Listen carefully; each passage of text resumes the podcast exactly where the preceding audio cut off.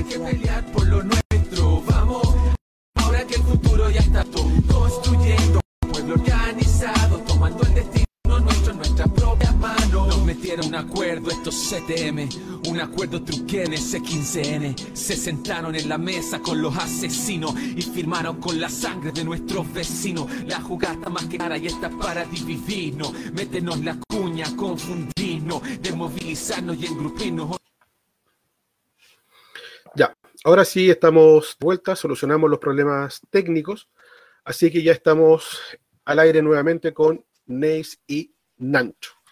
Eh, como les decíamos, estuvo bastante movido hoy debido a que se presentó la denuncia contra Sebastián Piñera por los crímenes de lesa humanidad y señalábamos que eh, hace hincapié la prensa local en que estos serían presuntos crímenes, puesto que ahí eh, usan el lenguaje leguleyo para descartar la responsabilidad que le atañe. También tenemos, como siempre, lo ocurrido con las declaraciones del ministro de Educación, con su insistencia majadera en volver a clases como sea. Aparecieron también los personajes de siempre a dar la panacea con sus ideas en todo ámbito, como exministros de Hacienda, exdiputados, hasta Rojo Edwards estaba dando hoy clases de cómo se tiene que manejar esta instancia. Comencemos, Neis. Em, ¿Qué te parece lo ocurrido con Sebastián Piñera y la denuncia que se presentó ante la Corte Penal Internacional por los supuestos a premios? Primero que nada, me llama la atención que no se la pusieron a la roulette, porque como le están echando pues. la culpa a todo últimamente, o sea, o sea, acá es el segundo piso de la moneda el que manda y bla, bla, bla y por lo supuesto, yo no sé si hay una supuesta ceguera, si hay supuesta, por ejemplo, en la compañera Fabiola Campillay, si hay una supuesta lesión cerebral, que haya quedado sin olfato, sin gusto, si las supuestas muertes eh, de nuestros compañeros y compañeras que desaparecieron así como que se fumaron, entonces esa gente se fue, son supuestos, supuestamente se cayó a un hoyo y el agua del guanaco no ahogó a una persona, eh, supuestamente cuando estaban en Plaza de la Dignidad eh, no dejaron prestarle atención médica a otro compañero eh, y los carros lanza agua y lanza gases no se tiraron contra las brigadas ni tampoco en contra de, de, de, las ambulancias, entonces esos videos no existen. No, no entiendo los supuestos. Acá lo que hay es un gobierno criminal que ha estado avalado completamente por toda la clase política, por toda la casta política y empresarial. Acá no hay supuestos, acá la gente está sin ojo, acá hay gente que ha muerto, pobladores pobres que han muerto, el Cristian, el Abel, hay un sinfín de gente que ha perdido la vida no solamente por apremios legítimos de parte de la policía, sino que también por la negación el día de hoy de la clase política de este país. Y que la clase empresarial es la que, es la que aplaude porque es la que manda. Por lo tanto, acá no hay supuesto. Em, esa, esa, cuestión tendenciosa de, de, de la prensa, de la prensa burguesa, de la prensa que está alineada con los poderes de este país, es clara o sea, cuando uno le pega a un Paco es agresión terrible a un Paco. Cuando el Paco te pega es como el manifestante antes de y hemos visto todo lo que han hecho, todo el trabajo que han hecho para favorecer al brazo armado del Estado, que es la policía en este país. Por lo tanto, acá no hay un supuesto, hay una realidad. ¿Qué la quieren ocultar? Y eso es todo, nada más.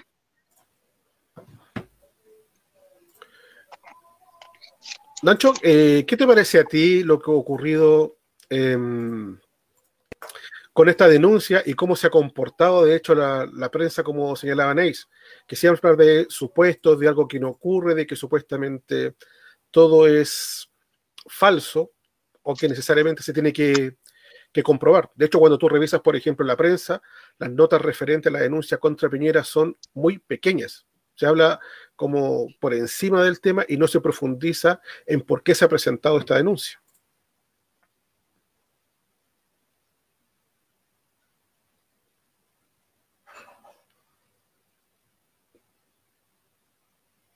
No se te escucha, Nacho.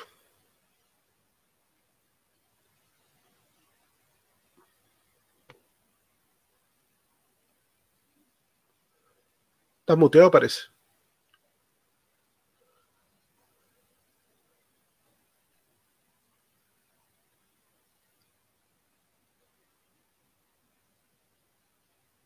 Nacho, ¿nos escuchas? Sí, nosotros no, te escuchamos.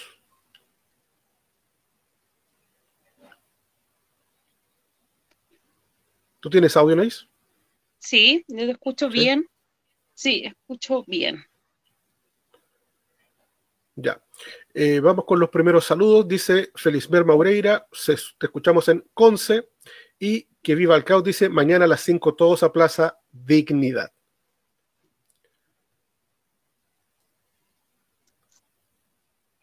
Creo que se nos fue Lancho. Mira, te quería mostrar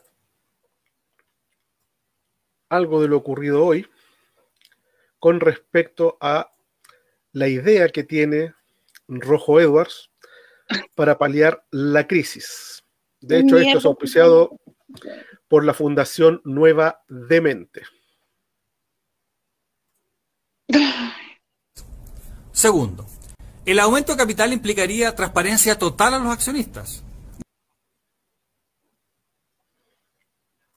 Eso no fue Rojo Edwards. ¿Quién se llama Rojo, weón? O sea, en Estados Unidos te puede llamar Red, ya, grupo, no sé. hoy día. Sí. Sí, pero llamarte rojo, es como... Bueno, en el fondo lo que él estaba pidiendo es que eh, Codelco pasara a las manos de, nosotros y que pasáramos a ser accionistas de, de Codelco. O en su defecto vender Codelco y que cada uno fuera accionista de eso. ¿Qué te parece esa idea, Nancho? ¿Es viable? ¿Es factible? ¿Es una estupidez? ¿Qué piensas con respecto a ello?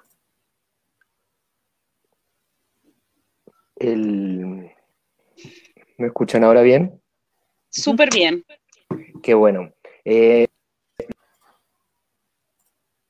si de verdad quiere repartir las acciones de Codelco entre la gente, el paso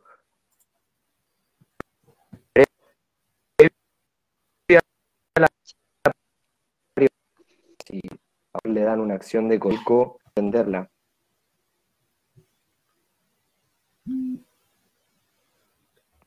Te escucho entrecortado, Nancho. Sí, em, no, no, está funcionando mi conexión, Nable. Lo lamento, compañeros. Changos. ¿Tú también lo escuchas entrecortado, Nels? Sí, yo lo escuché entrecortado. Pensé que era mi internet y lo revisé. Dice el profe que apague la cámara que apague la cámara y se quede solamente con el audio. Ya. Eso lo va a hacer ahora entonces Nancho para que sí. veamos cómo nos va con eso. Bueno, dentro de todas las numbreras que han aparecido hoy a dar sus ideas, no podía estar el gran candidato ex ministro de Hacienda Ignacio Briones. ¿Qué fue lo que dijo Briones con respecto al tema? Acá lo tenemos. Sí. Ignacio, la idea de reducir el IVA de manera temporal, como han propuesto parlamentarios de Chile Vamos, ¿es otro parche? Es otro parche, pues, es otro parche. O sea, dejemos de jugar con las expectativas, porque mire, yo creo que es mucho, y nosotros lo hemos propuesto. A mí no me parece justo que cuando usted diga voy a, voy a rebajar el IVA, voy a eliminar el IVA del pan, ¿ya? le rebajo aproximadamente 300 pesos por kilo al kilo de pan corriente hoy día. ¿ya? Y eso, claro, uno dice súper bueno para las personas eh, que consumen pan corriente, que tienen menores ingresos típicamente ahí. Pero no podemos olvidar que cuando hago eso, también le rebajo el IVA al pan de lujo, que vale 10 mil pesos el kilo, no 1.500. Le estoy regalando, le estoy devolviendo 2 mil pesos en IVA a las familias más ricas. Es decir, le devuelvo a los que más tienen 2 mil, les devuelvo a los que menos tienen 300. A mí me parece que eso no es el camino. Si queremos apoyar a las familias, devolvámosles directamente el IVA, que es algo que nosotros hemos propuesto hace tiempo. Un impuesto negativo. una transferencia directa. Claro, es un impuesto negativo, una transferencia directa a la familia que lo necesita en lugar de hacer una transferencia directa a todos, incluyendo a quienes lo necesitan. A mí me parecería inmoral que me devolvieran el IVA del pan que yo compro en mi casa. Creo que esa plata se la demos a quienes realmente lo necesitan. Ese es el punto de fondo.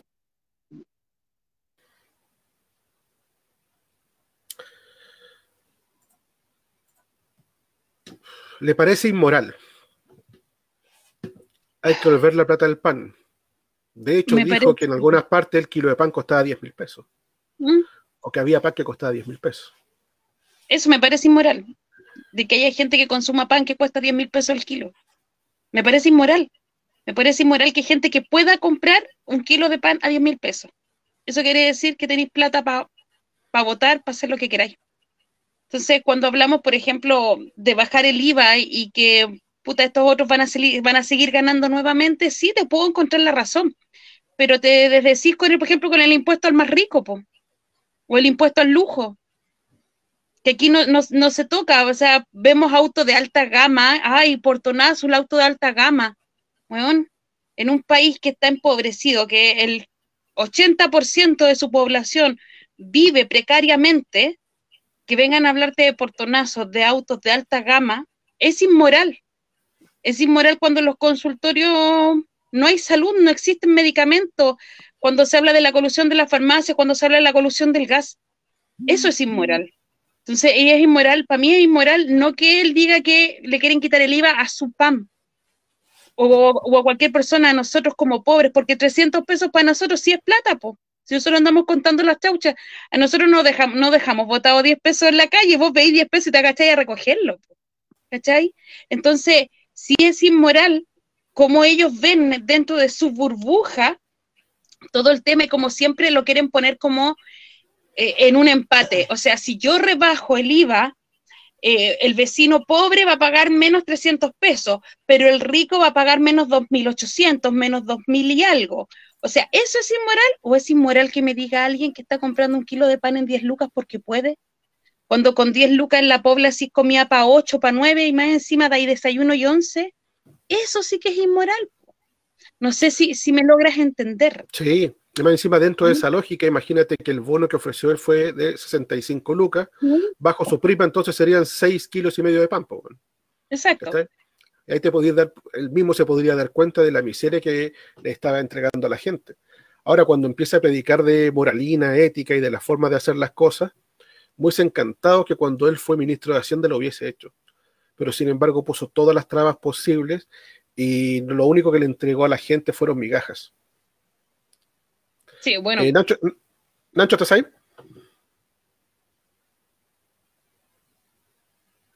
No, definitivamente no. No se puede conectar. No. No, están. Ya. Entonces. Lancho.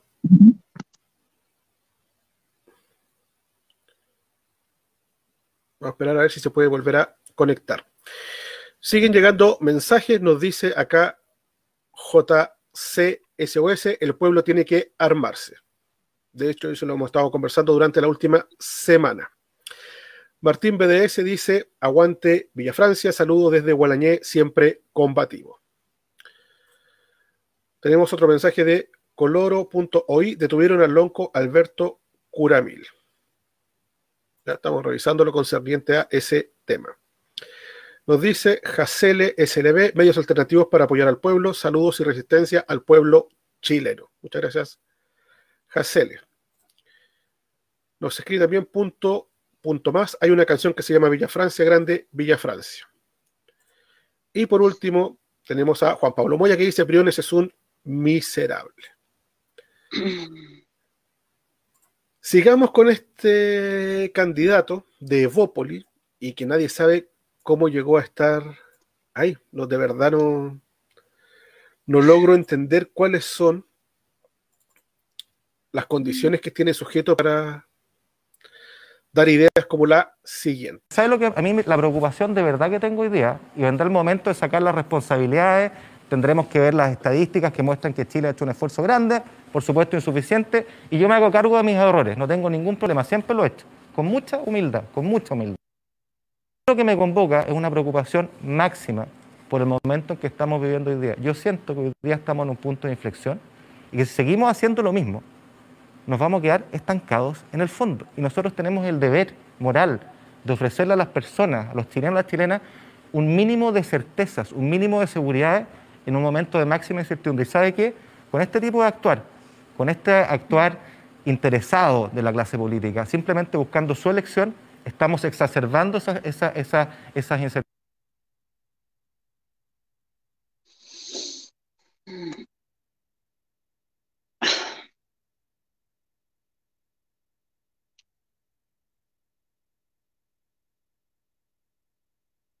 ¿Me escuchan?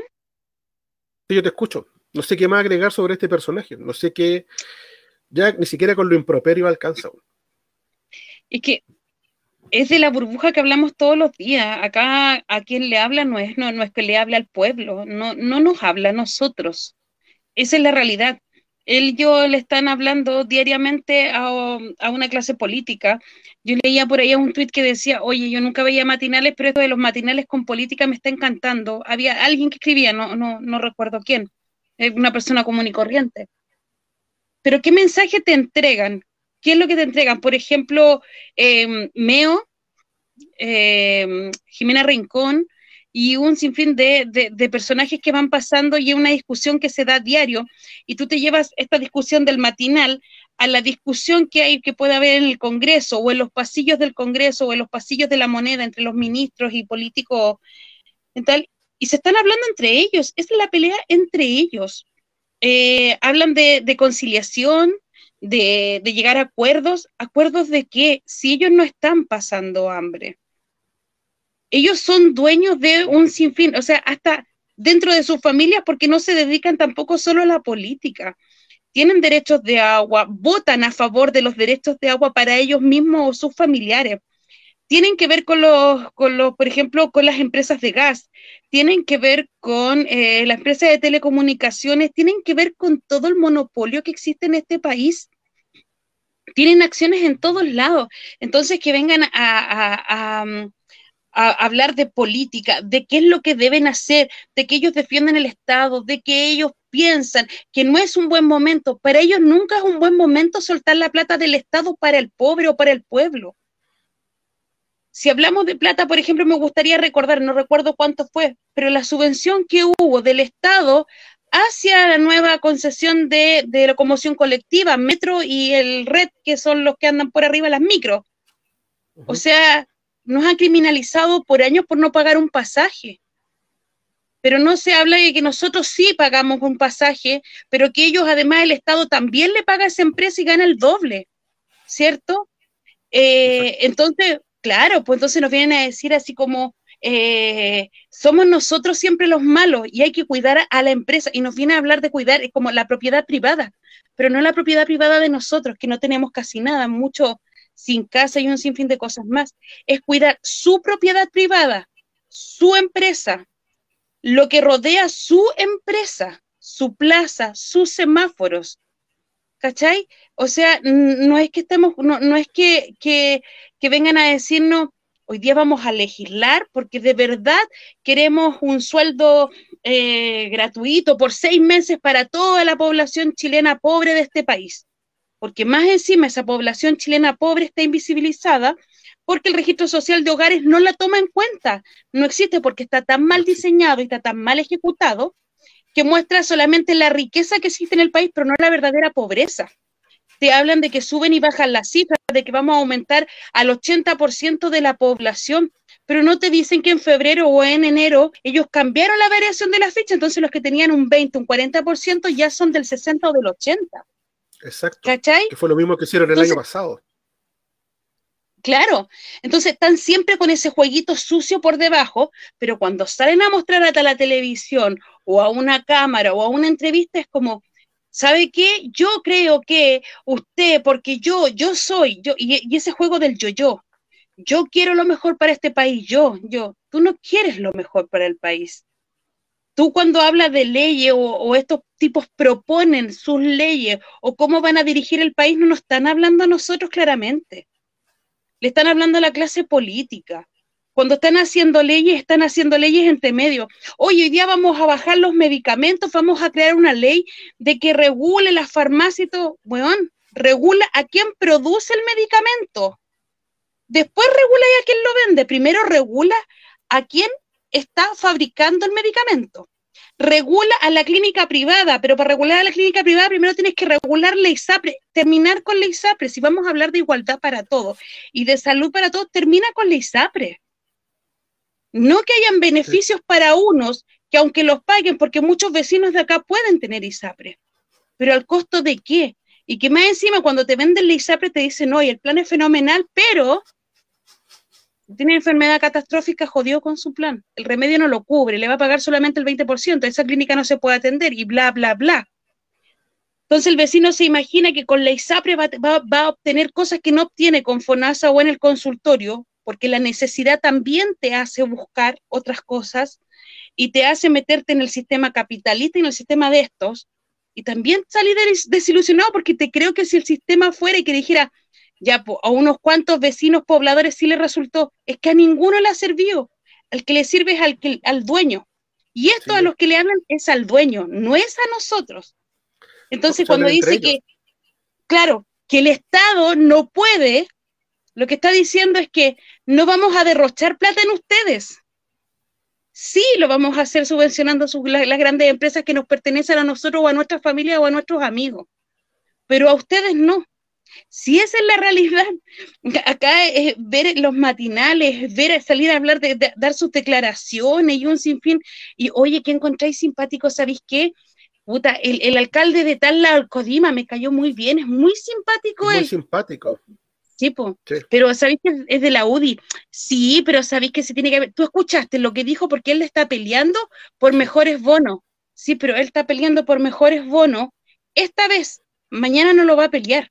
Y esta vez lo que está haciendo es parar que en su población o en su, en su comuna la gente no se levante. Nada más pues. que eso. Si, eso se levante es, y granjearse el voto y granjearse el voto para las próximas elecciones. Exacto, y eso es. No es otra cosa, pero. Sale con, con, la cantaleta ese de que voten por ideas, no voten por la persona, independiente del sector que represente, aquí lo importante son las ideas. Exacto. Y te salen con, con, esa monserga. Exacto. Y lo ves en todo. Hoy día vi un poco de matinal y fue como la misma mierda. O sea, van a debatir del el 10% y que hoy día se vuelva a presentar el otro 10% por cuarto retiro. Y vi las declaraciones de Pamela Giles y, porque yo y mis nietitos, porque mi pueblo, mi pueblo. La, abuela. Claro, por el abuelo gobernador y fue como, loco, de verdad, para, para, yo no te pertenezco. El pueblo no te pertenece. Después sale una encuesta que estuve leyendo que la mitad de la gente o la gente con menos educación, cacha cómo te tratan, con menos educación es la que votaría por Pamela Giles. Pero me va subiendo tu nivel educacional, los votos son para otro. ¿Qué te está diciendo eso? Que el huevonaje que no es letreado, que es inculto, que es inculto políticamente, porque nos tratan así, porque yo por ser poblador y tener cuarto medio, tener octavo básico, yo no me debería meter en política, yo no debería opinar, porque no tengo los méritos para opinar, porque no quise estudiar, porque esa es la otra que te venden, que tú no quieres.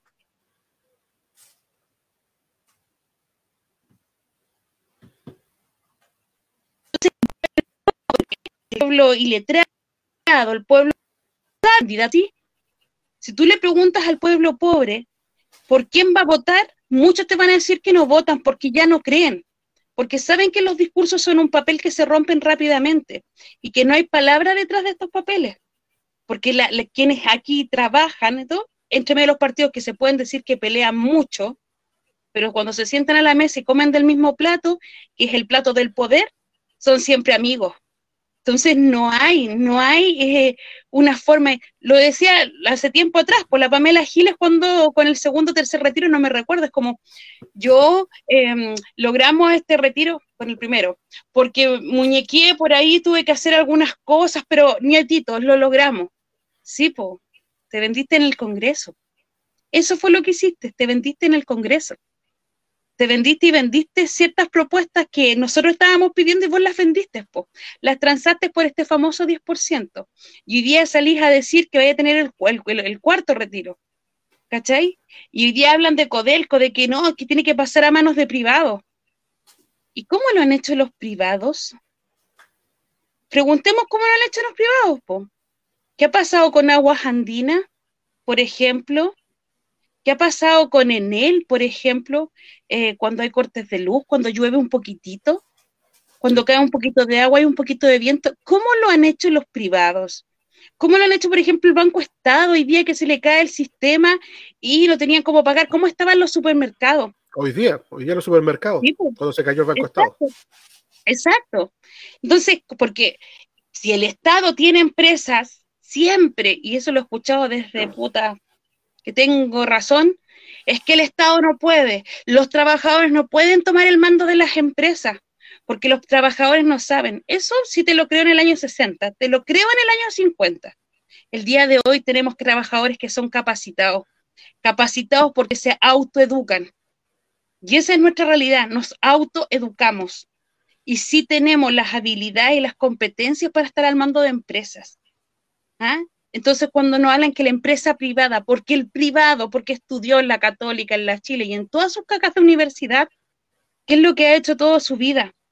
Vender, vender lo que no es de ellos, ¿cierto? Sacar remesa, un 20% para Chile, alguien dice, oye, Codelco da puros números rojos. Codelco da números rojos.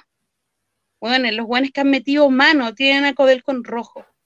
Pero las ventas que han tenido a futuro, acordémonos qué pasó con las ventas a futuro hace unos años atrás, ¿se acuerdan? Sí. Cuando quedó la escoba. ¿Ah? Porque, ah, no, es que las ventas a futuro son las que dejan.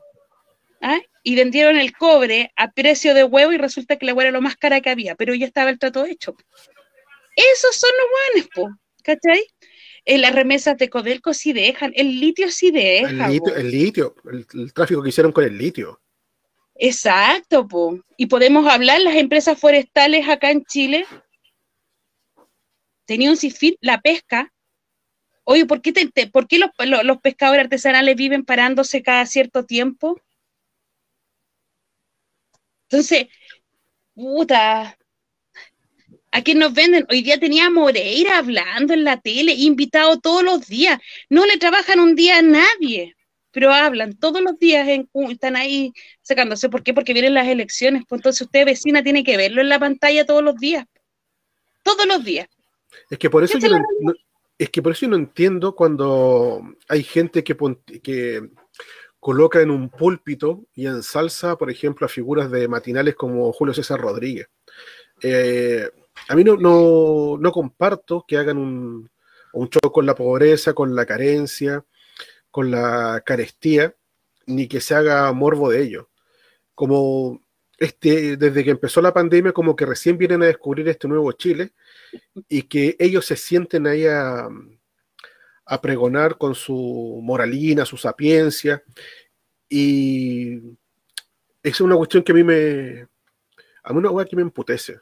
No puedo comprender de que ellos, sin saber cuál es la realidad de la gente, lo que estamos pasando, que hay hambre, que no hay vivienda, eh, las colas que tenéis que hacer en, la salud, las jubilaciones de hambre, que te llegan unas canastas básicas del gobierno que son pésimas, que ellos desde su comodidad empiecen a darnos las directrices de cómo tenemos que comportarnos ante la pandemia, ante la carencia.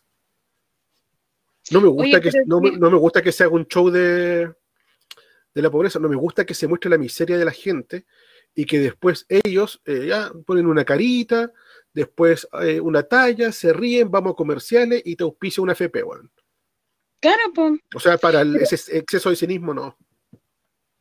Es que, mira, yo, por ejemplo, no me acuerdo qué día fue que salió em, un caballero que trabajaba de setenta y tantos años de conserje, que viajaba 100 kilómetros diarios para ejercer de conserje en la noche.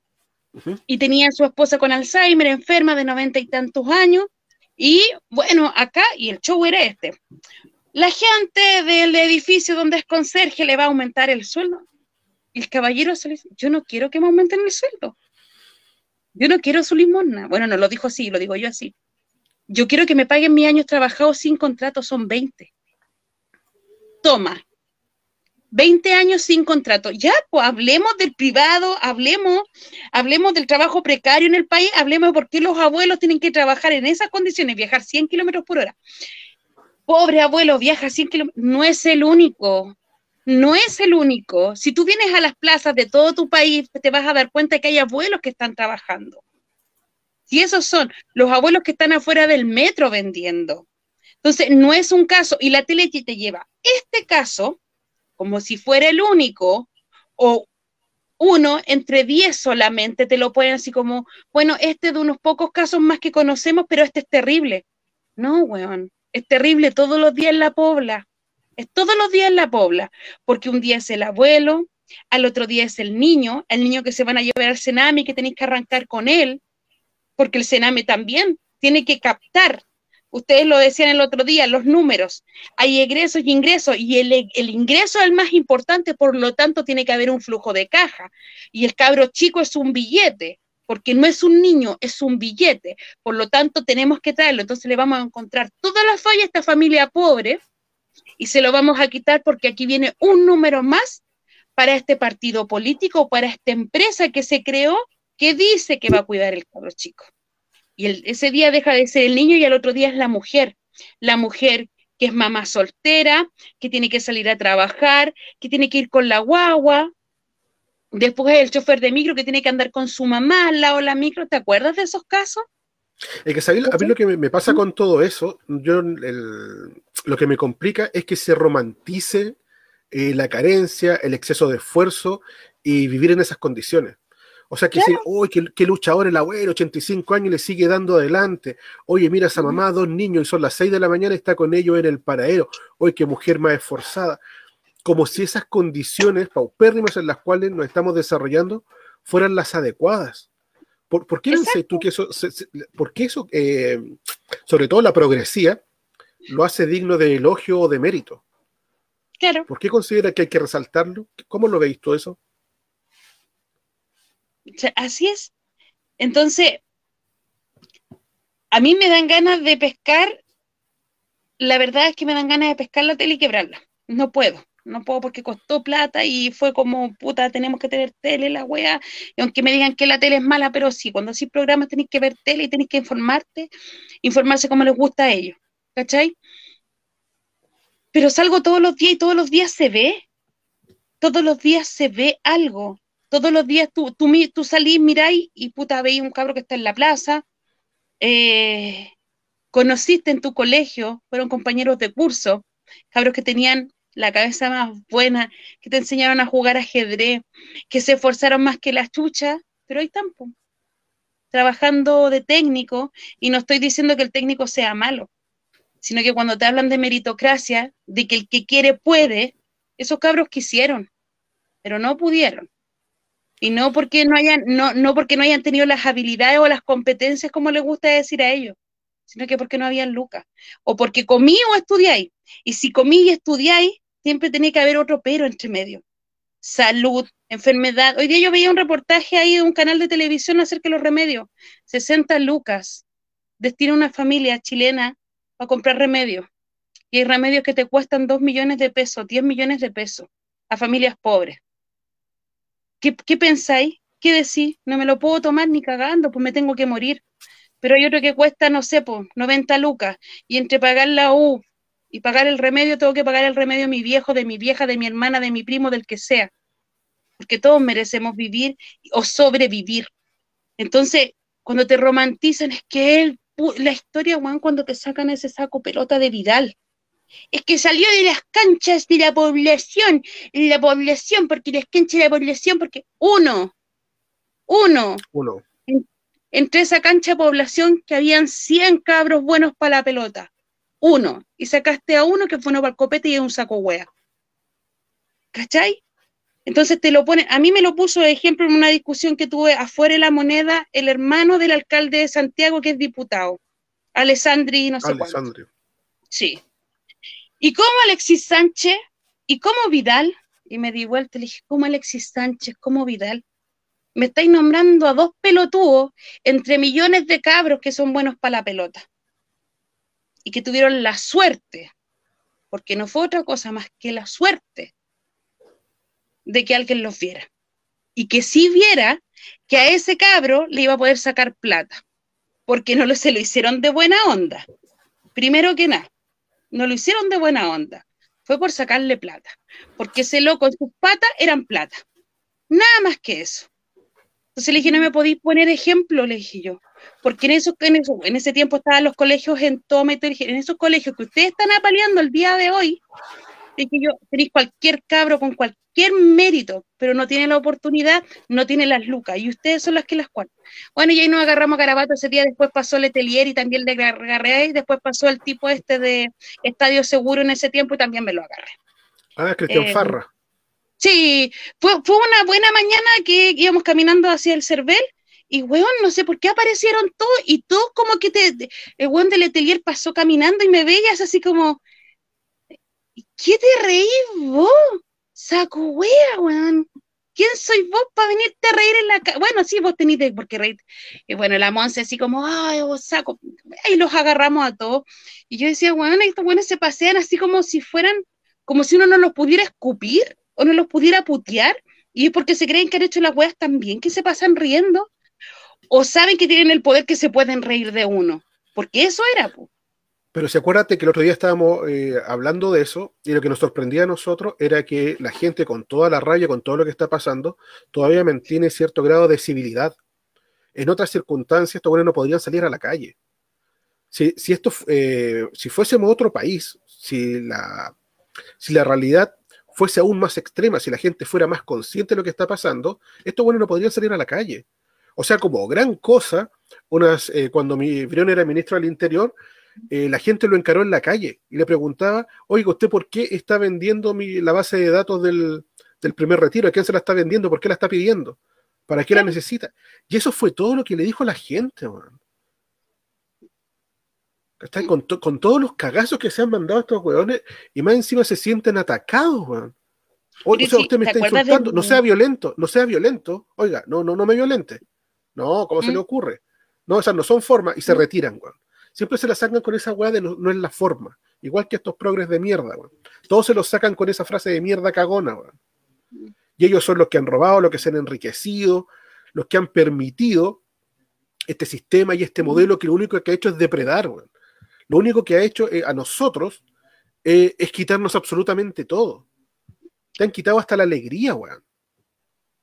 Hace décadas que nos quitaron todas esas cosas, el disfrute, eh, las ganas de hacer cosas, porque estáis sumido constantemente en, en, la pena y en buscar las formas de sobrevivir.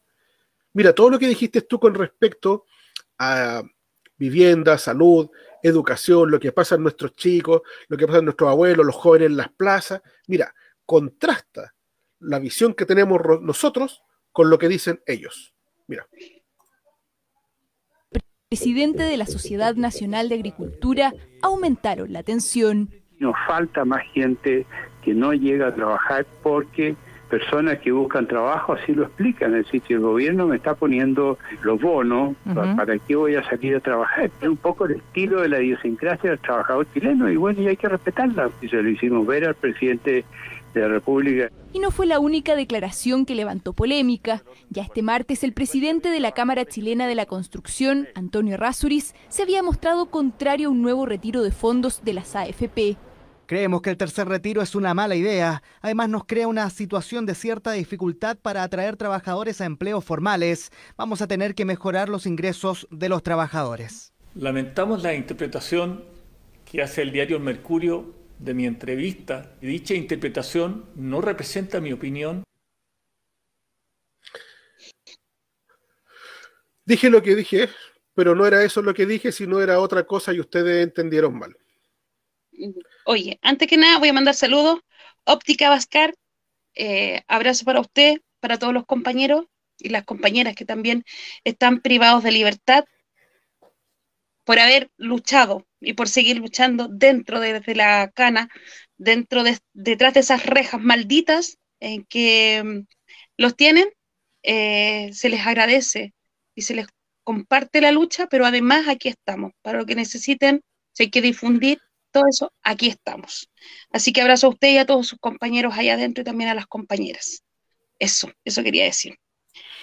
Ay, con respecto a la idiosincrasia, la idiosincrasia del pobre, es como la idiosincrasia del mapuche, el borracho, el flojo. La idiosincrasia del pobre se ve con un poco de plata y no quiere trabajar. Sí. con 65 lucas, 65 lucas no vaya a trabajar. ¿Para qué trabajar todo el mes con un bono de 65 lucas? No, espérate, que por un sueldo, porque te dicen, pagamos un sueldo mínimo ya, voy a ponerme buena. 380 lucas el sueldo del trabajador en mi empresa y no sé qué más. Weón, tu sueldo mínimo que vos pagáis no son las 380 lucas, porque a ese sueldo, a ese sueldo que vos decís que es completo, es mentira. Porque con Cueva pagáis 180 lucas porque le ponéis bono de producción, que el bono de producción todos se lo quieren ganar, por lo tanto lo estáis explotando a todos por 10 o 20 lucas mensuales. Hasta te hacen horas extras gratis. El bono de locomoción, que van a trabajarte a vos, pedazo de bosta. Por lo tanto, tú deberíais pagar la locomoción ahí, pero vos decís bono de locomoción, así como puta que te sentís bueno. Bono de alimentación, tenía una persona trabajando por más de 8 horas, llegáis a tener 12 o 14 horas de trabajo. No estoy hablando de la municipalidad de Maipú que paga miles, que, sea, que paga millones por la hora. Estoy hablando de un trabajador normal en este país y de un empresario de mierda como son en este país. Y le ponéis más bonos, bonos de no sé qué, y te inventáis. Tenía hasta bonos de salud, porque el trabajador no se ha enfermado por años. Porque si se enferma, sabe que queda sin pega. Y le descontáis. Así que no me vengáis a decir que la idiosincrasia del chileno es ser pobre. La idiosincrasia del chileno, y queda muy bien reflejado y que está tan romantizado, es que después de un terremoto salimos a trabajar igual. Después que se nos muere un hijo o se nos muere una mamá o un papá o un hermano, salimos a trabajar igual porque no tenemos derecho a duelo, no tenemos derecho a sentir dolor. Porque cuando te enfermáis, tenéis que andar con la cagada de los riñones o de las manos, de lo que sea, y vaya a la mutual de seguridad y te dicen, no, esto es normal, es lo que usted trabaja, por lo tanto no es una enfermedad laboral, usted tenía esto de antes, así que siga trabajando y empastíllese nomás. Esa es la realidad de este país, esta es la realidad de la idiosincrasia que ellos llaman. Cuando hay un terremoto nos levantamos igual, hay buenos que salen con la bandera, hay buenos que salen a sacar barro, hay un sinfín de gente que después de que le pasa algo terrible tiene que levantar la cabeza y seguir porque tiene que seguir viviendo o por los cabros chicos, o por el marido, o por la tía, o por quien sea. No, la, idiosincrasia de nosotros, del pueblo pobre, no es que no nos guste trabajar, es que nos tienen tan sumidos en la miseria que ya no estamos aburriendo. Un bono no nos soluciona nuestra vida. Hasta el día de hoy nos tienen con cuentas hasta acá arriba porque si no pagamos la luz, no pagamos el agua, no es que la tengan congelada, es que las cuestiones la están guardando y después nos van a cortar la luz a más de 100 mil, 200 mil pobladores de un viaje en un puro día. Y eso, bueno, lo han pensado y lo han dicho. Esa es la realidad. Esa es la idiosincrasia que tanto ellos hablan. La idiosincrasia de ellos, de los patrones de fondo, es explotarnos hasta el máximo es aprovecharse hasta el máximo, sacar el jugo, y no solamente a nosotros, sino que a nuestros padres, a nuestros abuelos, y están esperando hacerlo con nuestros hijos. Pero como estos cabros chicos les salieron revoltosos y son parados el hilache, ya no le están comprando. Entonces a esos cabros los tratan de flojos. ¿Cachai? Ahí está el problema. Eso es. Comparto absolutamente. De hecho, uh, lo he conversado un montón de veces acá con, con ustedes, con los compas, con los invitados, y nos damos cuenta de que lo único que nos va quedando es, es cambiar absolutamente esto de raíz. No hay ninguna otra forma, no, no hay ninguna otra manera. Vemos lo que pasa con nuestros abuelos, con nuestros padres, con nuestros niños, lo que pasa con los vecinos, con la gente en la plaza, con los cabros que tú conociste de chico y que les quitaron toda oportunidad y lo que se transformaron después, porque se le fueron cerrando todas las puertas. Acá no existe la meritocracia, no existe ningún tipo de instancia donde uno se pueda sentir respaldado. Acá si no tienes apellido, si no tienes linaje, si no tienes vínculos, si no naciste en cierta familia, estás absolutamente cagado. No te queda otra. Y más encima, ellos con todo eso de igual forma se aprovechan y te explotan. Y te explotan a niveles que ni siquiera se pueden saciar teniendo toda la plata del mundo. O sea, uno de los países más desiguales del mundo tiene a sus millonarios obteniendo un 70% más de ganancias con respecto al año pasado, en plena pandemia, en plena carencia. Entonces somos nosotros los que nos estamos sintiendo absolutamente pisoteados por este sistema. Ellos son los que están jugando con los trabajadores. Ellos nos piden que nosotros le aplaudamos por estar paliando eh, la, pandemia con nuestros recursos. Si los seguros de cesantía son nuestros. El dinero de la FP es nuestro. Y más encima, quieren que salgamos a aplaudirlo. Sale Pamela Giles pidiendo que la vitoreen porque quiere el cuarto retiro. Es nuestra plata, mierda. ¿Cómo te voy a estar aplaudiendo porque me estáis dando el dinero de nosotros? O sea, ¿qué te pasa, weón? Y salen todos estos progres de mierda, y si hacen el show televisivo, y que por favor, que el 10% y estamos con el pueblo, es nuestra plata, weón. ¿Por qué te tengo que agradecer que me estés dando mi gaja? ¿Por qué tenemos que acostumbrarnos a que siempre sea de esa forma? ¿Por qué siempre tengo que estar palmoteando o celebrando las miserias que nos dan estos huevones?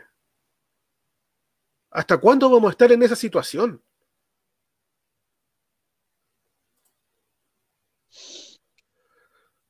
Es que es, como ver, no sé, yo escucho, yo escuchaba ese al Antonio Rasuri el otro día y me, me emputecía.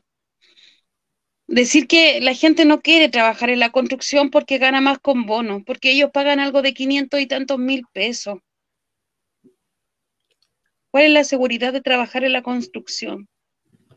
Primero que nada, no tenía un contrato por año, sino que es por obra. Y si la obra, puede durar siete meses, claro, es por obra.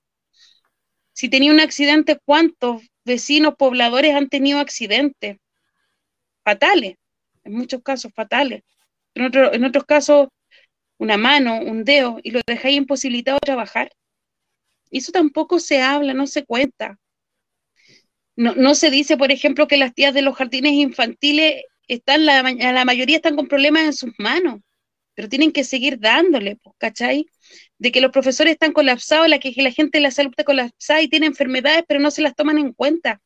De que las la, mamás, las mamás de nosotros o nuestras hermanas están trabajando de trabajadores de casa particular y son ninguneadas acusadas de robo día tras día. Es verdad. O sea, ¿cachai? Sí, pues día tras día son acusadas de robo, son apuntadas, llegan los pacos y es como, ah, ya, y yo no le pienso pagar el sueldo porque se robó esto. Y no hay una prueba, no hay justicia para nosotros. ¿Cachai? El mismo chofer de micro, ¿cuántas horas sentado? ¿Hablaron cuánto tiempo? ¿Te acordáis todos los reportajes que hicieron? Que meaban en botellas, que andaban con pañales, que no tenían para resguardarse la lluvia. Hasta el día de hoy sigue igual. Sí, lo mismo, igual que con los recolectores de basura, exactamente lo mismo. Y recuerda que también eso ocurría con las cajeras de supermercado. Exacto. Que las cajeras también lo obligaban a trabajar con pañales. Exacto. O a las embarazadas, porque tú querías hacer pichí, porque la guata te pesa, te, te aprieta la vejiga y un sinfín de cosas más. Y como embarazada, ¿cómo vaya a trabajar? Pues si vaya a pasar meando, pues. Entonces no tenéis derecho. O sea, trabajadores en huelga que han sido cuántas veces ninguneados entonces vienen estos patrones de fondo a darnos clase el día de hoy de cómo somos nosotros. Cuando Piñera le pisó el pie a una de, de las azafras, les digo, yo no sé cómo se llaman servicios Ellos prefieren que les digan aeromosas. Aeromosas, bueno. Aeromosas. ¿Qué pasó con ella? El presidente de la República, el dueño, que, que, era dueño de Chilevis. O sea, nadie piensa que el presidente de la República tiene tantas empresas que no las puedes nombrar dueño de Chilevisión, de un medio de comunicación, de un medio de comunicación, de una aerolínea, un ministro que tenía una agrícola, donde murieron trabajadores en una luz, porque vos los dejaba con candado, según él, para su seguridad. Cuando tenéis trabajadores forestales, que hay trabajadores forestales que también son nuestros compañeros, porque esa es la única forma que tienen para tener recursos, porque ese es su trabajo, que se han cortado una mano con una motosierra, se les ha caído un árbol encima. Y ahí quedan, imposibilitados de trabajar el resto de su vida, con una pensión miserable. Y todos los días, todos los días, Cristian Valdebenito, ¿por qué salía de su trabajo y se iba a protestar a Plaza de la Dignidad? ¿Por qué se movilizaba y se protestaba fuera, fuera de su casa o en su población? No es porque le gustara hacer desorden, no es porque nos gusta a los que salimos a protestar, no es porque nos gusta y nos hace bien el, humo de la lagrimógena, o porque nos gusta recibir palos, es porque estamos cansados. ¿Sabéis que mil veces preferimos dejar la vida en la calle a seguir con este sistema todos los días? Este sistema de estar todos los días viendo que el abuelito está trabajando, pobre abuelito, pero si el abuelito trabaja, ¿por qué no lo pueden hacer el resto? El, trabajo dignifica. No, el, abuelito no está trabajando. Claro, el abuelito no está trabajando porque quiera, es por necesidad. Es porque no le alcanza la puta pensión, porque la FP se la comió toda. Tengo un vecino, hoy día conversaba con un vecino. Y el vecino decía, hace cinco años se me acabó la, se me, mira, hace cinco años se me acabó la pensión de la FP. Y tengo pensión solidaria, pero me la paga la FP. Y yo, ¿cómo? No se la paga el INP o el Chile Atiendo, como se llame. No, ellos le pasan los recursos a la FP. Claro que no quieren terminar con las FP. Si es el negociado del siglo. El Estado le sigue pasando plata. No es solamente la plata de los trabajadores. Está el abuelito, po, a morir saltando, esperando que le llegue un bonito, no para hacerse rico, no para no salir a trabajar, sino que es para comer y para pagar deuda y para comprar remedio, no es para tomar. Y aunque se lo quisiera tomar, es hueá de él también. Es hueá de él, es hueá de él. ¿Cachai?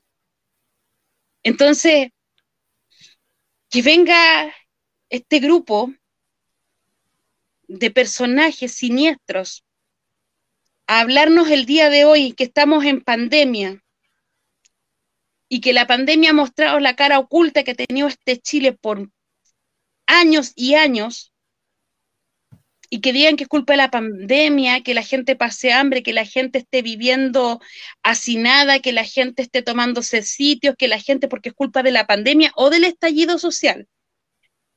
No es la culpa de los gobiernos, no es la culpa del modelo económico. Eso no, no tiene nada que ver. Es solamente... El, hacinamiento tampoco tiene que ver con eso. Claro. nada, ¿no? No, es que no, ni el hambre, nada, ni la pobreza, si es culpa del estallido y de la pandemia. No es de nada más. Y ahí es cuando salen a hablarte ellos, porque, y te, muestran así como, y usted, no, es que desde el estallido no trabajo. Del estallido no trabajas. Yo no sé cuánta gente trabajaba en Plaza de la Dignidad te, juro que yo no, no, no, no todavía, porque he escuchado a miles decir, entonces, una cuadra o dos cuadras le entregaban trabajo como a, a mil personas. Y entonces la Plaza de Concepción también a cien mil personas más. O sea, y siempre se repiten las mismas caras en esta entrevista, que es otro, otro, otro chiste más. Entonces, ya, la culpa es de nosotros que nos movilizamos. La culpa es de nosotros porque nos enfermamos de COVID. Y no porque trajeron el COVID los güeyes que andaban viajando para afuera y todo, eh, y quiero tomar los resguardos, porque si queréis salir a viajar, no sé, para chucha del mundo, pues tú ya tenéis la plata. Pero si no tomáis los resguardos, ya claro que es culpa tuya. Eh, entonces, que hay así y que te venga a hablar este grupete de personas y a echarle la culpa a la, a la mm, a que somos flojos, a la pandemia, al estallido social, en un momento así, para mí, es una refriega de poder en tu cara. Mira. Es decir, ¿sabéis qué? Yo sigo haciendo la wea que quiero porque yo soy el patrón y yo soy. Igual lo dice, yo hablé con el presidente. Se lo dijimos al presidente. No te está diciendo hoy yo, no. Nosotros se lo dijimos al presidente. La idiosincrasia del chileno, bueno, recibe los bonos y no. ¿Vos crees que el bono es de qué? De un millón de pesos mensuales. Son 100 lucas fueron, 40, fueron 40 lucas, weón. Fueron 40 lucas. ¿Quién vive con 40 lucas al mes? ¿Quién? Ni una persona sola. Y estos sacos de pelota nos vienen a refregar eso en la cara y es porque tienen el poder y nos siguen pisoteando. Y la gente se indigna un rato. Mañana hay protesta, mañana hay llamada a huelga. Váyanse la chucha con su huelga sanitaria. Porque ustedes no cumplen las normas sanitarias. Para salir a dar esas declaraciones ustedes no cumplen. Cuando ustedes quieren que nosotros trabajemos, no nos piden huelga, no nos piden eh, cuidados sanitarios, entre comillas.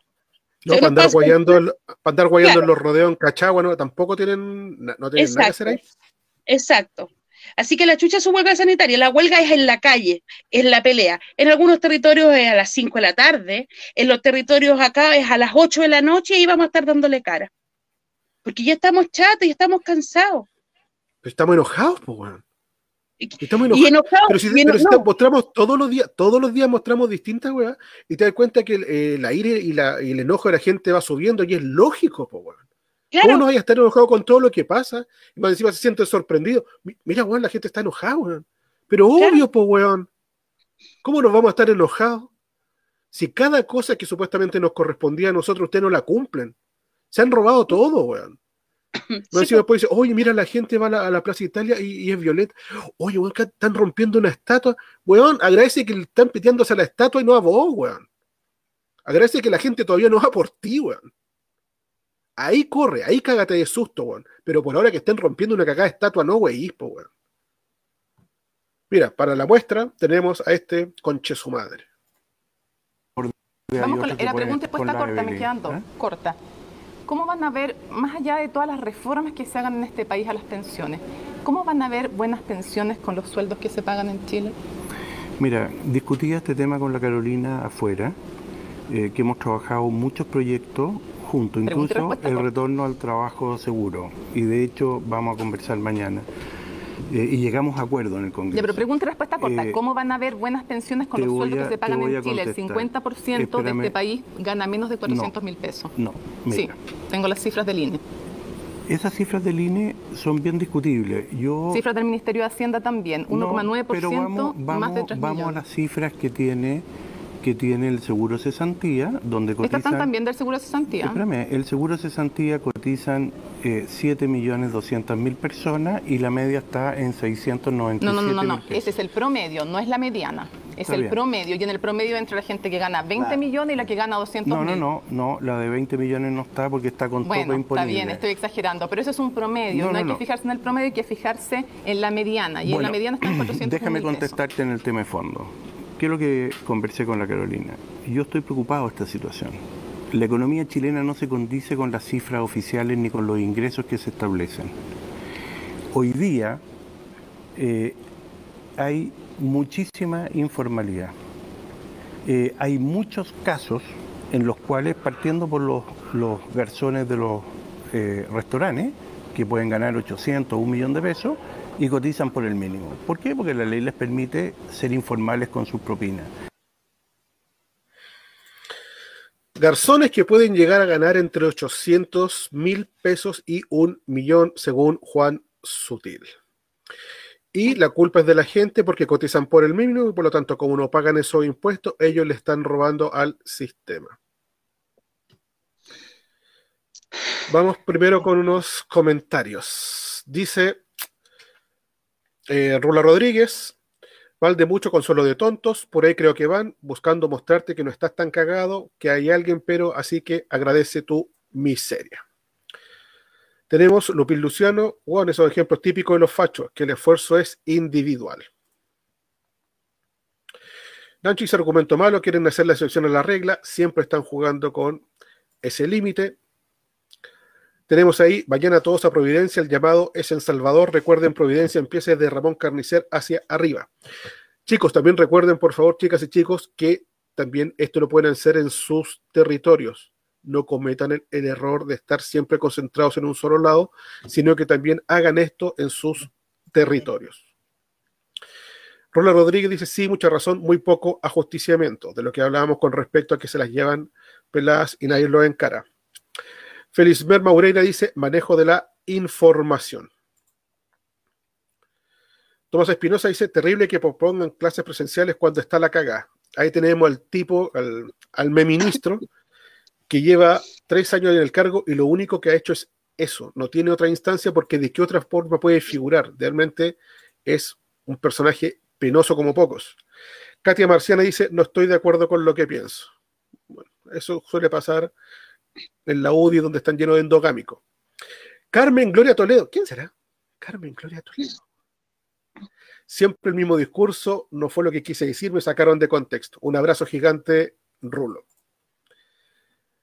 Lupín Luciano, las horas extras, los Perkins de Maipú son los amigotes de siempre. De hecho, a partir de eso, estaba viendo hoy el, al candidato que lleva el Frente Amplio, que se llama Tomás Bodanovich, que va como candidato a la alcaldía de Maipú. Y el aparataje, el aparataje que tiene para ser eh, candidato es impresionante. Y uno cachaba por qué, Y empecé a revisar que el weón es de la PUC, eh, fue elegido el 2015 entre los 100 jóvenes líderes del futuro por el Mercurio y por la, Universidad Adolfo Ibáñez. Así que el weón es extremadamente cuico. No sé si será mejor tener un cuico de la PUC o a la robotina ahí en Maipú. Eso es que lo decían los electores. La democracia lo definirá. Espérate, que ahí hubo algo, po. Lanza. Que ahí el, el candidato de la gente que había era del Partido Comunista. ¿Ya? La gente lo estaba pidiendo porque es concejal y todo. Yo no me acuerdo el nombre ahora. Y voy a decirlo así, el tipo se maneja bien con las poblaciones, con la gente, y la gente era todo el apoyo para él. ¿Por qué salió el FA? ¿Por qué lo bajaron? ¿El partido lo bajó? El partido lo bajó. Y la gente está indignada, no quieren nada con Bodanovich, ni una cosa. Porque se los impusieron. No es que la gente haya dicho, oye, no, querían a este otro, este otro cabro que era concejal, no me acuerdo el nombre, pero ahí habían compas de, que, se conocen en la calle que decían, mira, si hay que ir, esta es la mejor cara porque no había, el mal menor, ¿cachai? Pero este es lo que las vecinas, porque el loco siempre está presente, porque va, porque hace la pega y toda la cuestión. Este es. Y lo bajaron, había anunciado, o sea, estaba hasta anunciar su candidatura, y en la mañana se la bajan y en la tarde tiran la de este tipo. Ahí nomás mm. quedó. ¿Sí? Sí, no me acuerdo el nombre de él, pero. Mm, si alguien tiene el dato, que lo mande. Sí. Mira, Pancho CBC nos dice: nos quitaron el vivir por el billete de ellos, módulo 14 de Santiago sin agua. Llevan días los cabros sin agua. Días, pero días, días, días. Así que mm, ahí han estado peleando, los buenos siguen diciendo que no, que le van a arreglar, bueno, típico. Bueno, y nos falta la vieja o el viejo que dice, oye, pero están presos. Sí, bueno, están presos, pero los presos tienen derechos. Están privados de libertad. Y ellos están en prisión preventiva, no se les ha comprobado nada. Por lo tanto, tienen derechos. Y aquí el Estado chileno se los vuelve a pasar por la raja. Esa es la realidad. Así que para, para que sepan. Tomás Antipaco dice siempre revoltosos, nunca más sumisos. Saludos, totalmente de acuerdo. Totalmente de acuerdo. Tomás Espino 78. Yo soy ambulante vendiendo bebidas y los pacos culeados métale pegando y multando. Y uno trabajando y los ricos hueveando. De hecho, los pacos con los ambulantes se comportan de una manera miserable. Y ni hablar de un montón de buenos bien progres también que vienen en Providencia y están aliados con los pacos. Como el arquitecto Sebastián Gray que él es de la Fundación Iguales. Él es sapo de los Pacos. Sí. Renata Brown. Un abrazo, Renata. Es que nos repitieron siempre que teníamos que respetar, que tenemos el himno más lindo, la bandera, que tenemos la mejor policía. Me recuerdo a Paulsen repitiendo ese discurso. Muy amigo de Carlos Muñoz, Paulsen. Tomás Espinosa 38, ese nacionalismo callampa, esa cagada de nacionalismo es de nazi. Complementa Tomás, dice, es la doctrina alemana, el nacionalismo y toda esa es para convertirte en milico Perkin. Rula Rodríguez dice, a la mierda la justicia, vamos por la venganza social. De hecho, justicia en este país, ¿cuál tenemos? ¿Cuántos pacos hay presos? ¿Cuántos buenos de la PDI están presos? ¿Cuántos políticos están presos? ¿Cuántos hijos de empresarios que han violado niñas están presos? ¿Cuántos hijos de políticos que han manejado borrachos y han atropellado mujeres están presos? ¿Cuántos milicos que han golpeado a sus esposas, dejándolas moribundas, están presos? Esa es la justicia. Feliz Moureira. ¿Qué político del pueblo presentó un proyecto que nos devuelva lo ahorrado? ¿Recuerdas alguno? Puta, no. tengo tantos recuerdos de cuando hablábamos del No Más FP, cuando estábamos en el espacio radio.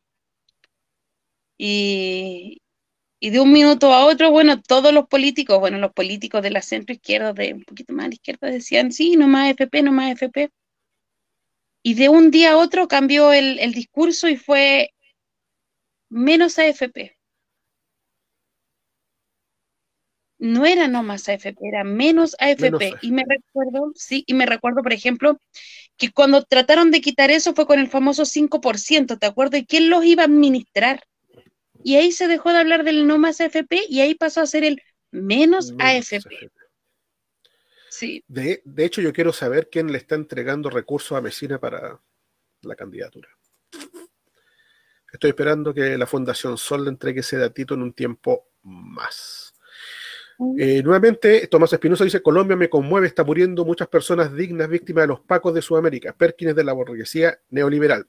De hecho, lo hablábamos ayer con el Carlos, que una situación similar a la que se vio acá durante el, octubre y noviembre del 2019, y el procedimiento de los pacos es bastante similar en todo ámbito. Están disparando los rostros, eh, están desapareciendo personas, están robando las cámaras para que nada quede grabado. Es bastante similar. Carmen Gloria Toledo, a mí me gusta la lacrimógena. El otro día nos acordábamos de, la lacrimógena y del baño de agua que te tocó afuera de la estación de trenes. ¿Ah? Ahí está el recuerdo, ¿viste? Yo estoy enojada también, tengo ganas de quemar algo. No empecé, no empecé. ¿Ah? Y siempre terminamos mal cuando empezáis con esa. Quedamos a media. La Magu dice, lo único que nos sobra en este país es rabia. A todos lo único que tenemos es eso. Nada más que rabia. Un saludo a Ultronita. Después dice, con esas declaraciones están pidiendo que lo quemen todo. Qué rabia. Yo diría, con esa, con esas declaraciones están pidiendo que le quememos todo, no que le quemen, que le quememos. Ojo con eso. Chanoski dice, los territorios, la lucha, aguante los que luchan. Totalmente de acuerdo. Sí. Eh, con respecto a la, manifestación de mañana, ¿cómo la visualizas? Yo, de verdad, le tengo fe a los territorios. Em, como te decía antes, puta, Hoy día tuvimos drones acá en la villa, Los drones andaban ahí, yo subí ahí un videito. ¿No, eran, ¿no eran ovnis? no, no eran ovnis. No, no eran ovnis. no eran ovnis, no eran ovnis. Eran drones. Em, fui a la feria acá y todos los vecinos, eh, tía, pues, me dicen tía, casi la mayoría de los vecinos, tía, que sabe que andaban unos de con unos drones, de con drones, sí, sí, que andaban viendo el cableado y la cuestión ya, y andaban con la, sí, a ti andaban con la esto, y nos mostraron la credencial de él. Después en el grupo de, la Villa Francia en Facebook, así una vecina dice, oye, tengo esta wea pegada acá, el dron, y le saco una foto. ¿Va? Después otro vecino de otro sector, oye, que me, me manda el video, mira, el dron está aquí encima y todo. Vaya, vamos a ver. Twitter en él. Ustedes tienen drones en la población Villa Francia a un día de la huelga. La población, em, ¿son de ustedes? Sí, estamos viendo el cableado eléctrico y la wea. El cableado eléctrico. Pero resulta que Estación Central, por deuda del querido ministro del Interior, Rodrigo Delgado, que nunca pagó la cuenta de luz, y para que no se la cortaran, tuvo que ahí hacer un chamulleo en él ya no ve el cableado eléctrico, ni la luz, ni la energía eléctrica pública de Estación Central. Lo hace una empresa que tuvo que contratar la municipalidad. Y esa empresa es la que viene y cambia las ampolletas de los postes, ve que los cables estén bien, ve que el transformador no le pase nada y que con la, el agua y la agua, eso es lo que hace en él no tiene ni arte ni parte. Si usted llama por teléfono y dice, oiga, sabe que el poste de la avenida tanto está cortado la luz hace como 10 días, y en él te responde, nosotros no tenemos nada que ver, llame a su municipalidad y su municipalidad le tiene que dar el número de teléfono de la empresa que tienen contratada para el cableado.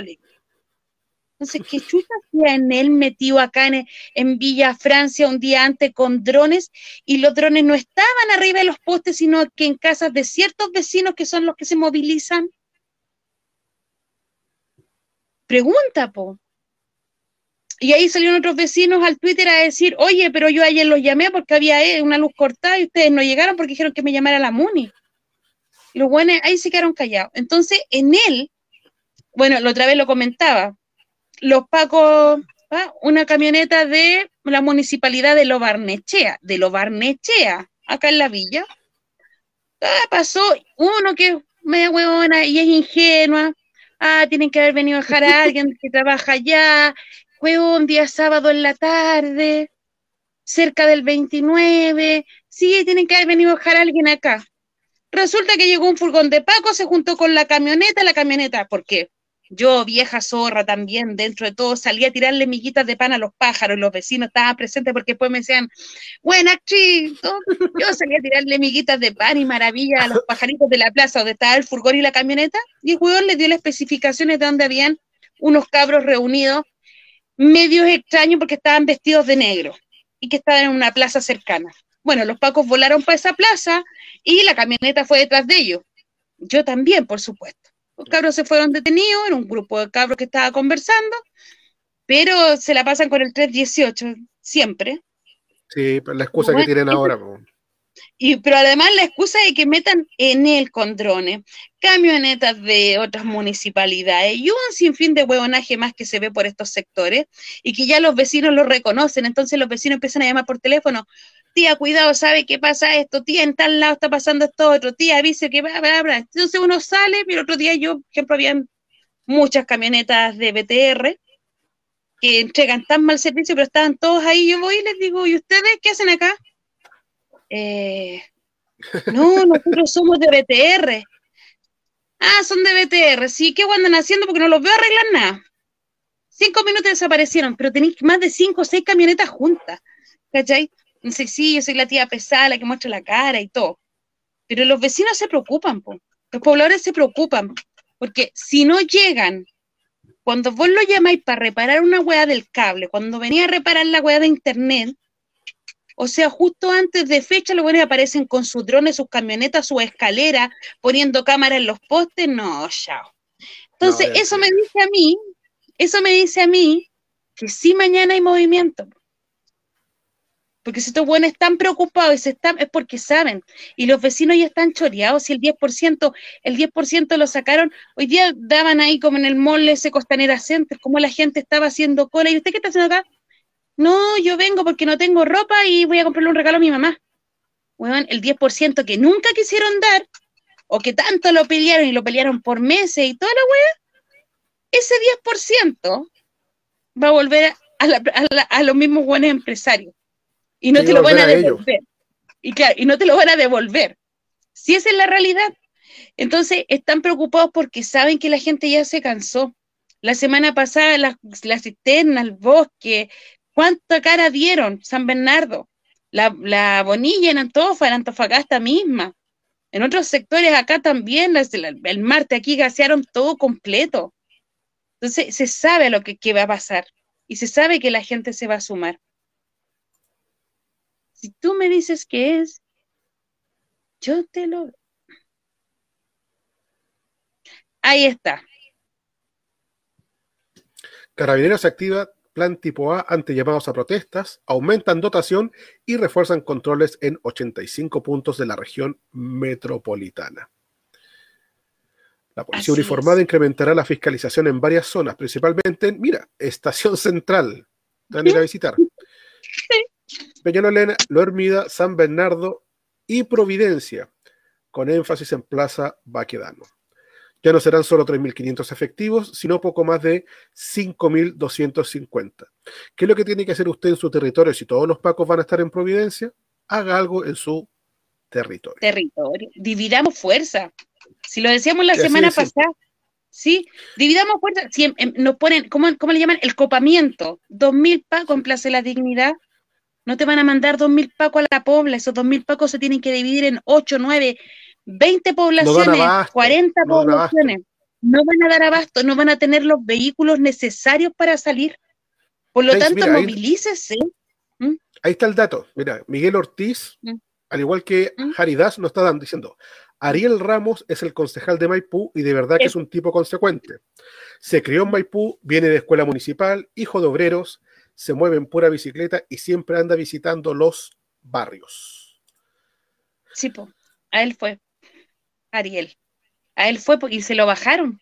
Bueno, el partido se lo bajó y tiró a este Juan del Fa, este niñito cara bonita, carita de cuico, le dice. Pero si es Vodanovic, pues bueno, es croata. Así que ahí yo digo niño bonito no porque lo encuentre bonito, sino que porque cuico, po, Es cuico, po, sí, oye, Alex nos dice, sí, en él no supo dar respuesta por el don. Ah, sí, dale, dale. Sí, mira, quiero mostrar eso que está hermoso. Qué hermoso quedó. Bueno. Sí. Así que ahí está. Gracias al Mauri que nos, nos hizo ese regalo. Lo estuvo haciendo todo el fin de semana, estallado tallado pintadito, así que se agradece el regalo. Así que el círculo, Luciano dice, el círculo económico de mierda, la plata vuelve al retail. ¿Sabéis? Ahora que estáis hablando de todos esos personajes, em, me acordé de otra cosa. No sé si les mandé el video hoy día para que lo, revisáramos. Eh, donde salen gente de toda esta izquierda, pseudo izquierda progre, apoyando a una candidata en Providencia.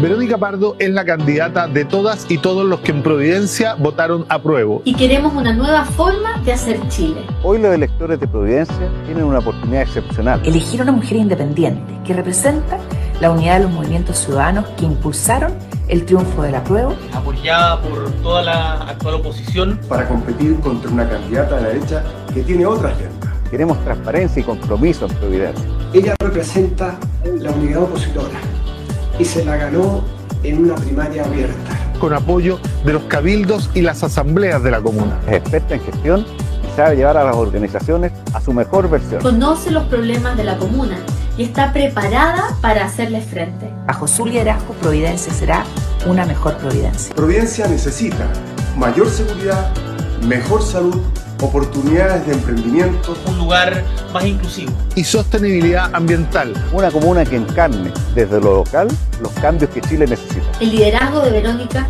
ciudadano, transversal, inclusivo y participativo es lo que necesitamos para promover un cambio con sentido. Ella es el tipo de liderazgo que el momento histórico que vive Chile necesita. Por una mejor providencia.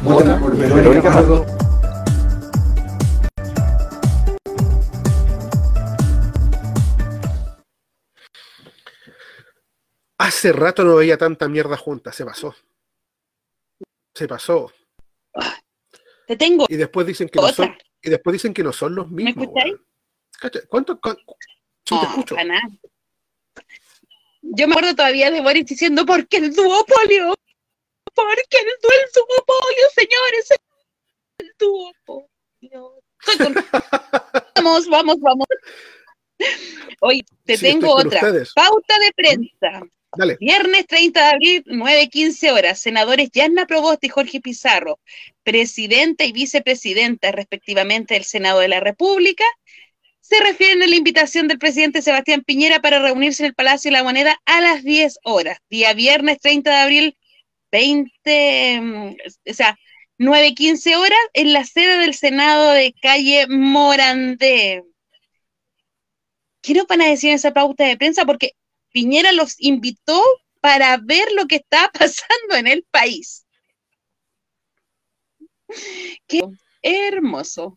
¿Y qué va a saber Jorge Pizarro de esa hueva? De rugby sabe, ¿no? ¿A, qué fue De rugby sabe ese hueón, pues, sí. ¿Qué sabe? No sabe de la es que el rugby, es, el rugby es, un, es una hueá de caballero y este hueón es muy roto. No tiene nada que hacer ahí, pues, hueón.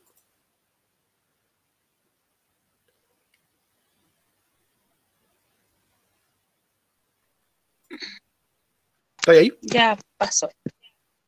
Sí, estoy acá, pero es que mi internet me puse a pelar a los de BTR y se va y se viene. Sí, sí. Ahí está. Sí. No, Oye, nos dice ahí, Morel 1810. Saludos, compas, desde Puente. Saludos a Puente. Compas, mañana, por favor, cuídense. Sí, cuídense mucho mañana, porfa, no se anden arriesgando. Eh, vean bien todo lo que hay a su alrededor. Y por favor, no se regalen. Es lo más importante de todo, que no se anden regalando. Es la, dice acá el mismo Morel 18 me saco el sombrero por Villafrancia, siempre dando el aguante. Oye, acá dicen, Lupín Luciana dice, Pizarro es un culiado. No sé por qué te encuentro razones.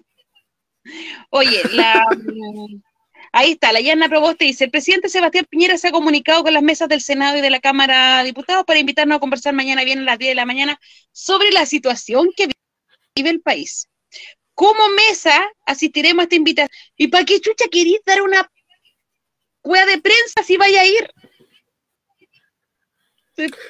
recuerda que esta semana de distintos, de distintos conglomerados salieron a upar a Yasna Proboste, que se necesitaba su liderazgo, una mujer fuerte, clara, precisa, y a todos se olvidó que es de C, weón, y se olvidó todos los chanchullos que hizo antes, pero al menos esta semana es la candidata de los acuerdos. Entonces, ella va mañana y probablemente va a salir con ahí con un, con un panfleto acorde a los designios del gobierno. Pues, ¿O tú crees que ya anda probaste salir en contra?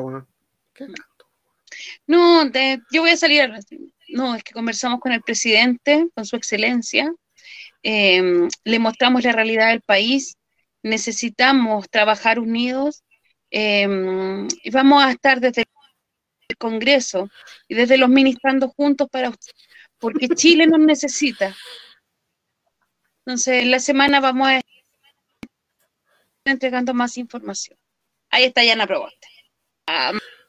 Jorge Pizarro, Jorge Pizarro ahora. Bueno, tuvimos una. Ya, no digan que soy bruja. Tuve una reunión muy cálida con el presidente, ha escuchado nuestros petitorios, está dispuesto y muy abierto a escuchar nuestros consejos y probablemente eh, vamos a llegar a buenos acuerdos que van a ir en beneficio de todos y todas. Eso. Porque ese weón no dice nada más, ¿Qué más va a decir ese weón? Le pedimos a la gente que la... Mira, la Mago dice, dicen para la otra. Estamos trabajando. No, pero. Dicen para la otra que estoy comiendo.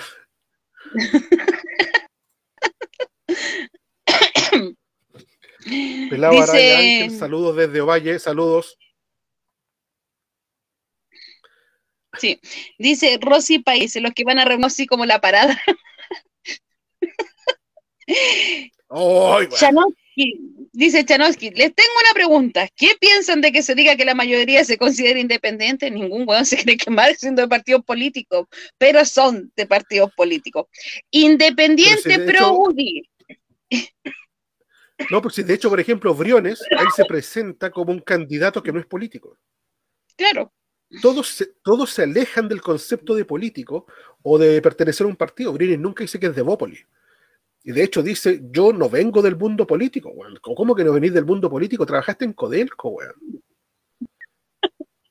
Trabajaste afuera, eh, fuiste eh, asesor eh, economista en, grandes empresas del extranjero, weón. ¿Cómo podéis decir que no soy político, weón? Puta que le tengo mala, weón. Tenemos acá se les olvidaron los 250 millones que se perdieron, hoy serían más de 500 millones. Nos dice Alex, mañana saldrán todos con títulos y tierras. Probablemente no sabemos lo que pasa en estos negociados. Lupín Luciano, probó la que decía que los conflictos estudiantiles del 2006 eran movimientos aislados. Exactamente la misma. Neix, ¿te caíste? ¿O estás por ahí?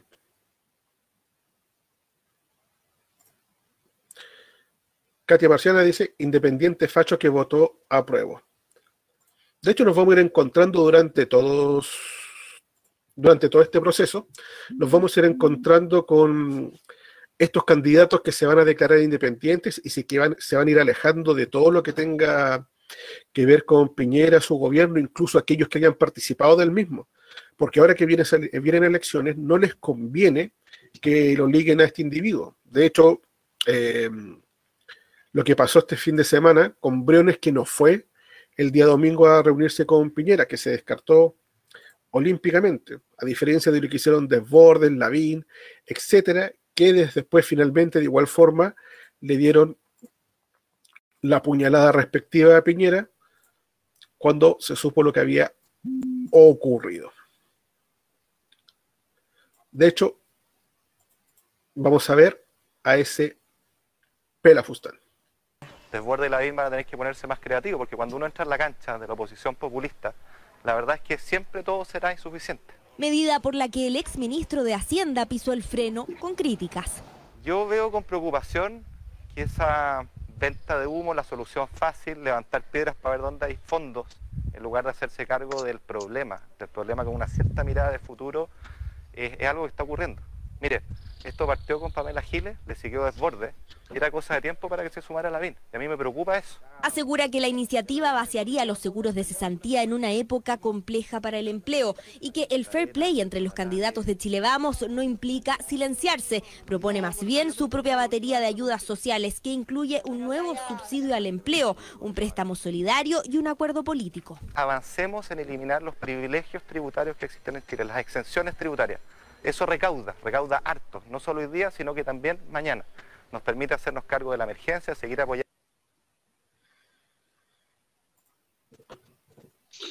¿Cachai? La cantidad de vendida de humo de este weón. Hay que ir a ayudar a la gente. No soy político. Nosotros vende humo. La Vini de Borde vende el humo. Y el weón anda en esa cagada de moto haciendo campaña, weón hay que ir ayudando a la gente, tenemos que ver cómo lo hacemos, no se trata de levantar una piedra y sacar los fondos. O sea, qué asco. Yo me imagino, o sea, yo me imagino, weón, en unos más haciendo campaña desde alguna olla. Estoy, a ver, ¿cómo lo diría? No, acá con la gente, porque la solidaridad es que la gente se mantiene con las ollas comunes y eso es por la solidaridad de nuestros empresarios, que eh, más barato a las ollas comunes. Por lo tanto, dan cuenta que ellos sí lo están haciendo bien. Soy el futuro presidente, esa weá va a ser. Claro. Entre el ego de la Gile, es que yo no soy político para ayudar, pero no voy a hacerle el hoyo al porque tengo que cuidar al Estado, lo tengo máximo. Vos estáis cuidándole la plata al empresariado para las subvenciones que entregáis, si eso es nada más que eso. De otra cosa no creo. Eh, dice, dice, yo no voto por ninguna elección, pero voy por la revolución social. Eso lo decía y, Exacto. y Dios. Y Dios. 90 dice, existe un concepto muy de decir no soy político. El tema de derechos humanos es político. Renata Brown dice que agrado que la gente tenga memoria y que la comparta. Lupín Luciano dice, pero ¿quién le puede creer a ser humano? Y Chanosky nos dice, viejo de mierda ese. Eso ahí está en, en, en, en, no, en Instagram. Diciendo en Instagram. Es que sabéis que por último, para ser candidato, eh, tenéis que tener algo de ángel, Power. Por último. ¿Cachai? Pero este weón no tiene nada. Yo no sé cómo llegó ahí.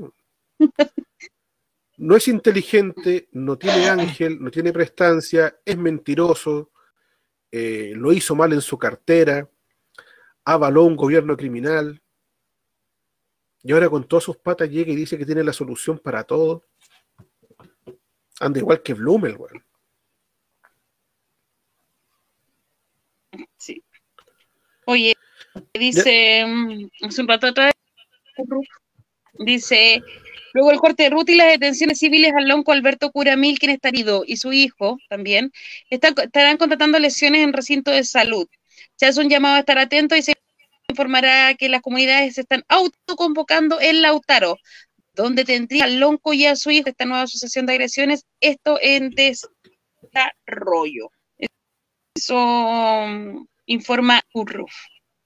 Eh, vamos a estar atentos a qué pase ahí con eh, acá acaba de actualizar, dice la tres la bien participante del corte de ruta de la 5 sur a la altura de Perquén, con apoyo al huarquén del LOF Montre, quien anoche sufrió un entierro en su propiedad donde la totalidad de su ruca fue consumida por el fuego.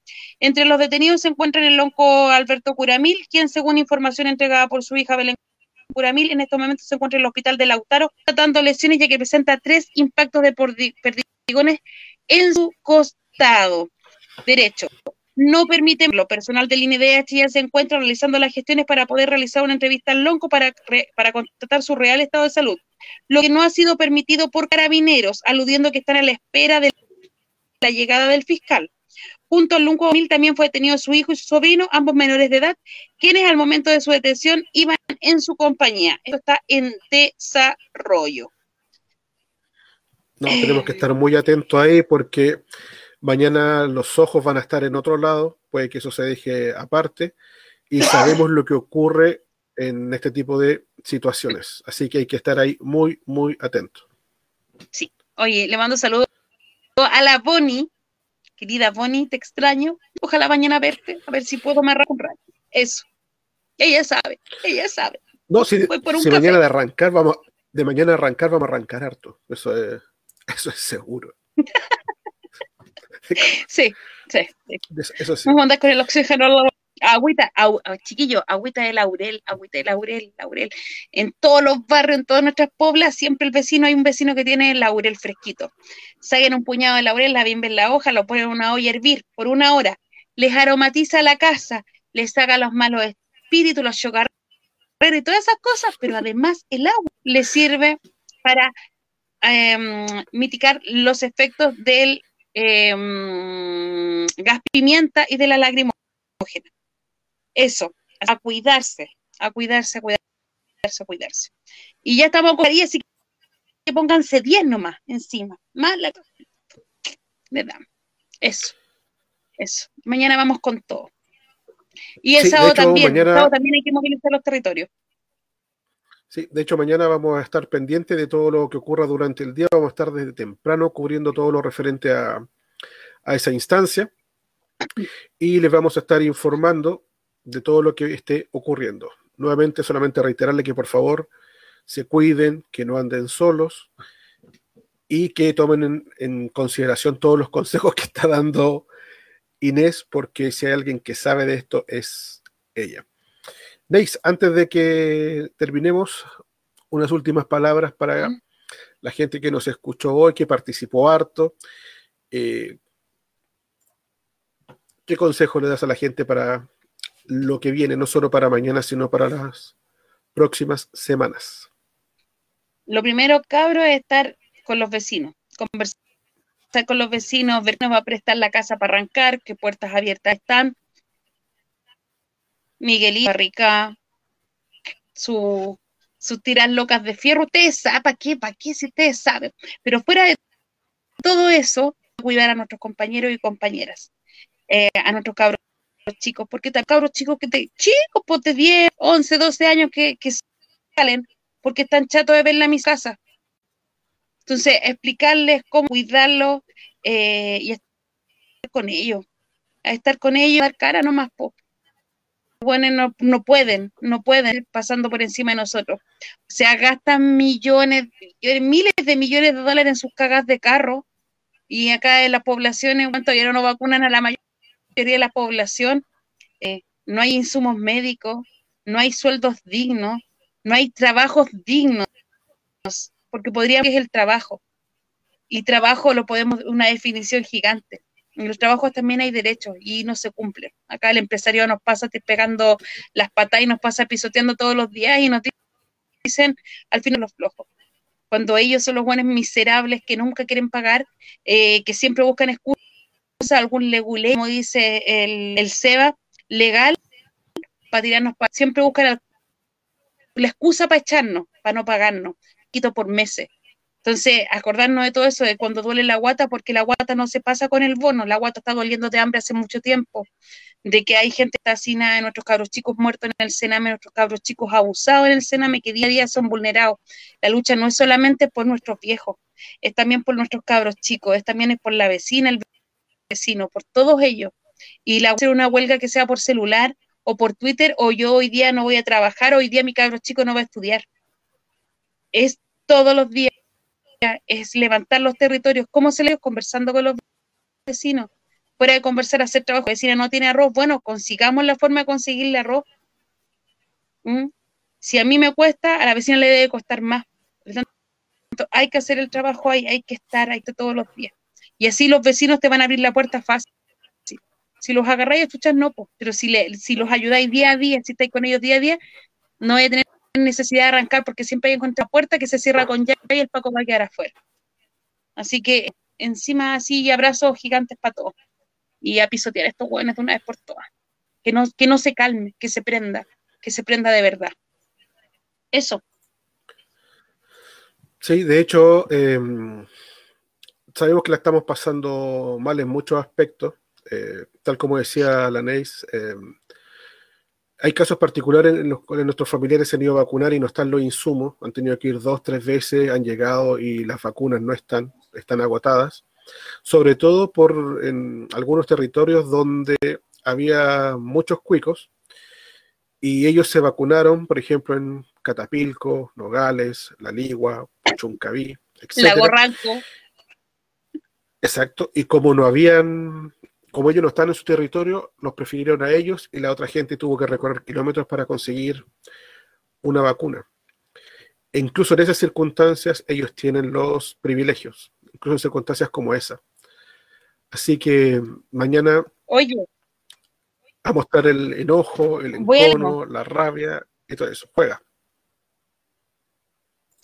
Dice la Boni, a cuidarse, andar con CI, solo con nano para que y celular cargado para llamar y avisar siempre a alguien que uno está ahí. Nos dice la Bonnie. Exacto. Sí, porque estos güeyes te ven como chile y te cargan con cualquier hueá, esa es la verdad. Y Chinos que nos dice un saludo RBF, sin duda la mejor, gracias por la información que siempre dan, un abrazo a todos y mañana a darle con todo. La lucha continúa, no va a parar. Así que ahí, yo sigo mostrando mi cuadrito. Qué hermoso quedó. Sí. Yaneis, nos vemos mañana entonces. Eh, cuídate mucho, por favor, cuídate mucho. Que te vaya muy bien y lo estamos comunicando durante estar conectándome. el sí. ¿Ya? Un abrazo a todos, gracias por estar esta noche. Recuerden, por favor, que si necesitan algún tipo de ayuda, la radio siempre está para todos ustedes. Un abrazo gigante Cuídense mucho. Esto fue Levantando la Voz de Radio Villa Francia. Chao,